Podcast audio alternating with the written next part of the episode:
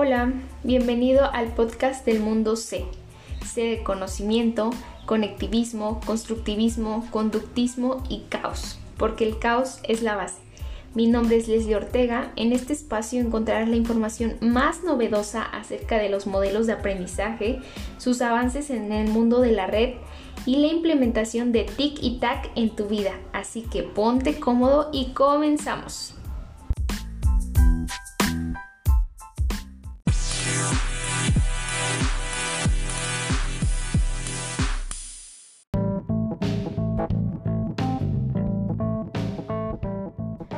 Si bien todos nos hemos preguntado qué onda con los millennials, de dónde conocen tantas aplicaciones, tantas personas alrededor del mundo, pues ha habido avances en una teoría que se llama conectivismo. Más que nada, los dos monstruos grandes aquí son George Siemens y Stephen Downs. ¿De qué trata esta teoría? ¿De qué va? Pues más que nada resalta que las conexiones neuronales que tenemos entre neuronas, entre transmisores, entre ideas, entre la creación del conocimiento de manera interno en el ser humano, pueden ser las mismas que se proyecten fuera de él y que puedan crear un conocimiento. Por ejemplo, la conexión a Internet desde un servidor a un usuario, desde miles de usuarios a un solo servidor, desde herramientas MOOC, desde cursos en línea, desde videoconferencias, desde foros, en fin, esto abarca un amplio rango de cobertura mundial a través de Internet y es lo que utilizan los millennials, si bien ya conocimos su secreto.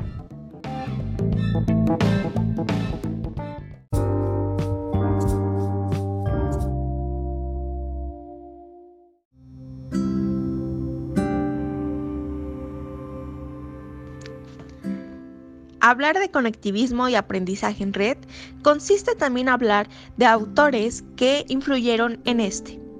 Por hablar de algunos, tenemos Stephen Downs, George Siemens, Donald Broadman y Nahum Chomsky.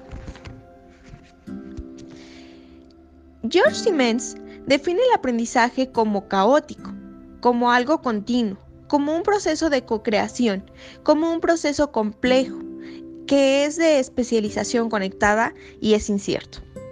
Nos menciona los tres niveles de aprendizaje en red, los cuales son neuronal, conceptual cognitivo, social externo.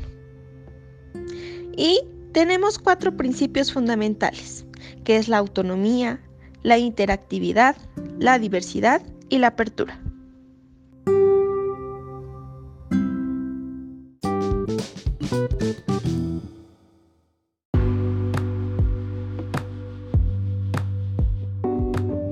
Ahora les hablaremos un poco de los autores. Iván Pablo con el conductismo. Se basa en el estudio del sistema nervioso, utiliza constructos relacionados con la biología para explicar las diferencias individuales. En este sentido, es importante considerar dos procesos fisiológicos, excitación e inhibición.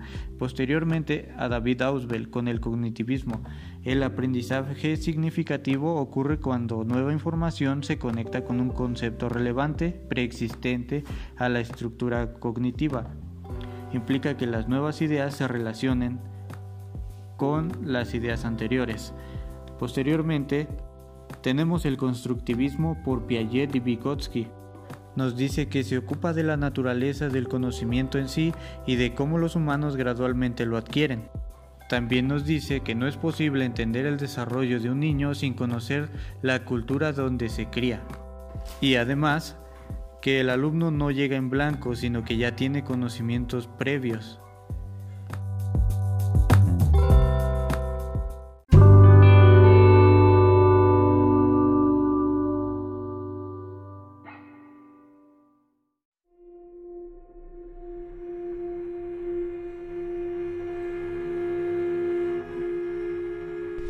Al principio se mencionó la teoría del caos, pero comencemos por qué es el caos.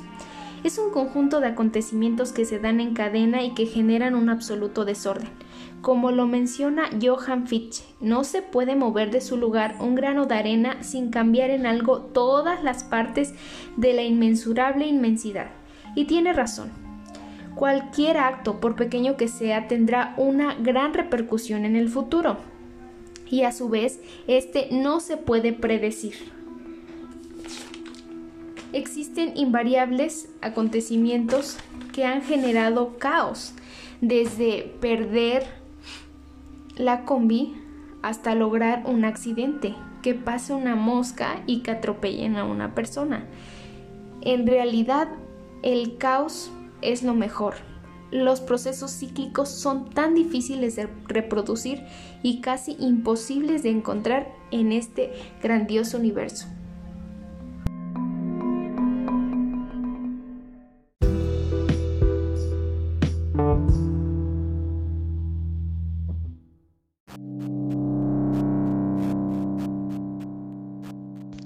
Yo sé que en algún momento de tu vida te has sentido confundido por alguna circunstancia que te ha pasado a lo largo de la vida y que ha cambiado totalmente tus planes que ya tenías establecidos.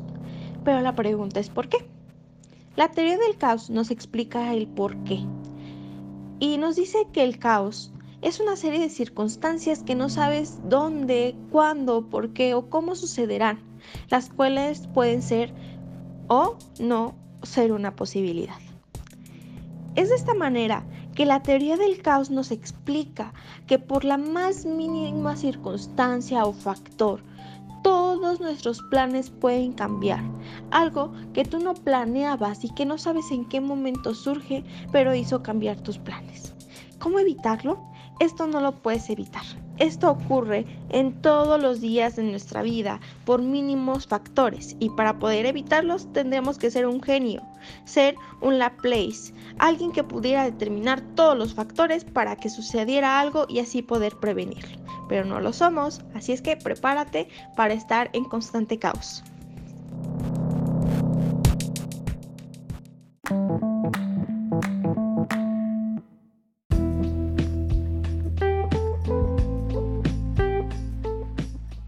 Bien, seguiremos hablando un poco más del conectivismo. Como ya sabemos, el autor es George Siemens, pero está basado en los autores Brunner, Bandura y Vygotsky.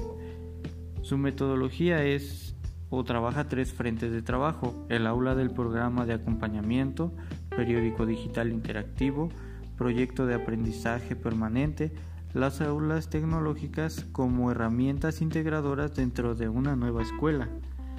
Sus objetivos son que las herramientas aumenten nuestra habilidad, está basada en, la teoría del aprendizaje social, tiene una visión epistemológica, describe el concepto de mente y propone la teoría de la red. En conclusión, se trata de comunicación y aprendizaje entre los integrantes de un grupo sin la necesidad de un aula física.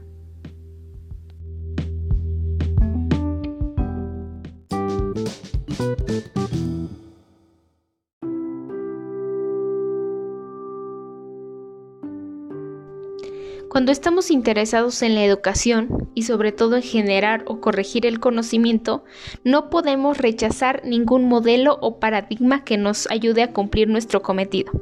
Hemos hablado bastante sobre el conectivismo, pero ahorita nos haremos un espacio para enfocarnos en los principios de este paradigma.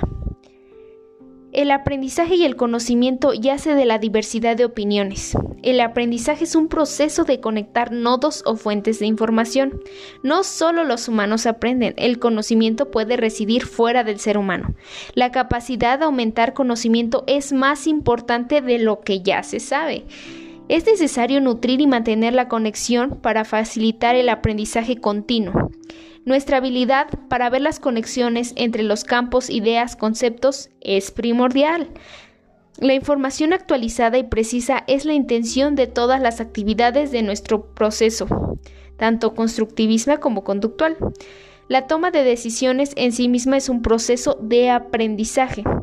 Esta teoría tiene sus antecedentes en la teoría de la actividad, en la naturaleza contextual y situando el aprendizaje en la teoría del aprendizaje social del buen Vygotsky aprendemos por conjunto, desde una visión epistemológica de un concepto de mente que es bastante amplio, pero que se va formando por medio de las conexiones y sobre todo de la teoría de red.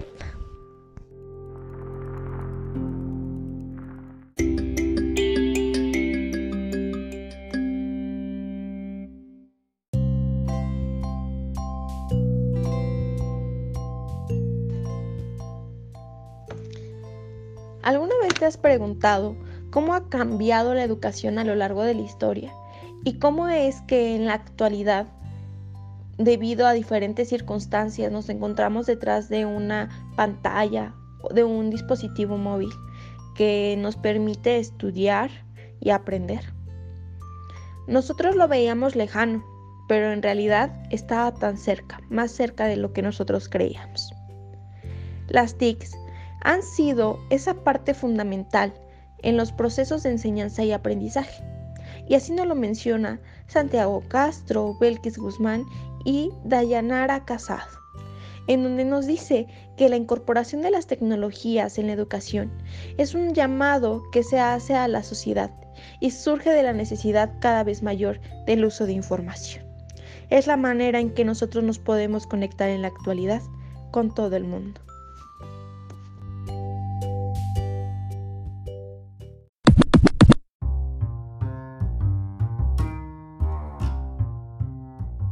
Les hablaremos un poco de la sociedad del conocimiento y la sociedad de la información como la piedra angular en, el, en la innovación tecnológica educativa.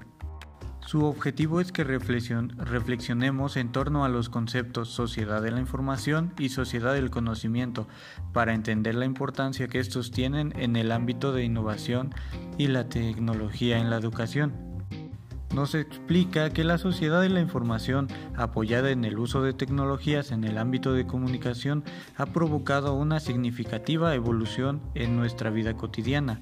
Este auge tecnológico supone una transformación en diversos contextos como el educativo, familiar, social, cultural y político.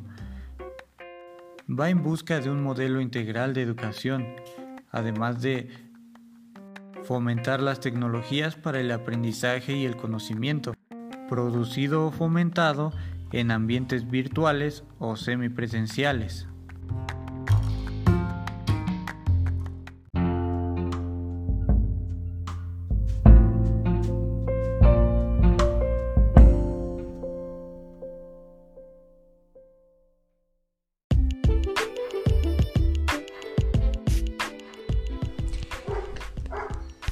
Modo chicos, llegó hora de despedirnos. Sabemos que el tema es bastante amplio, lo estaremos trabajando en episodios posteriores.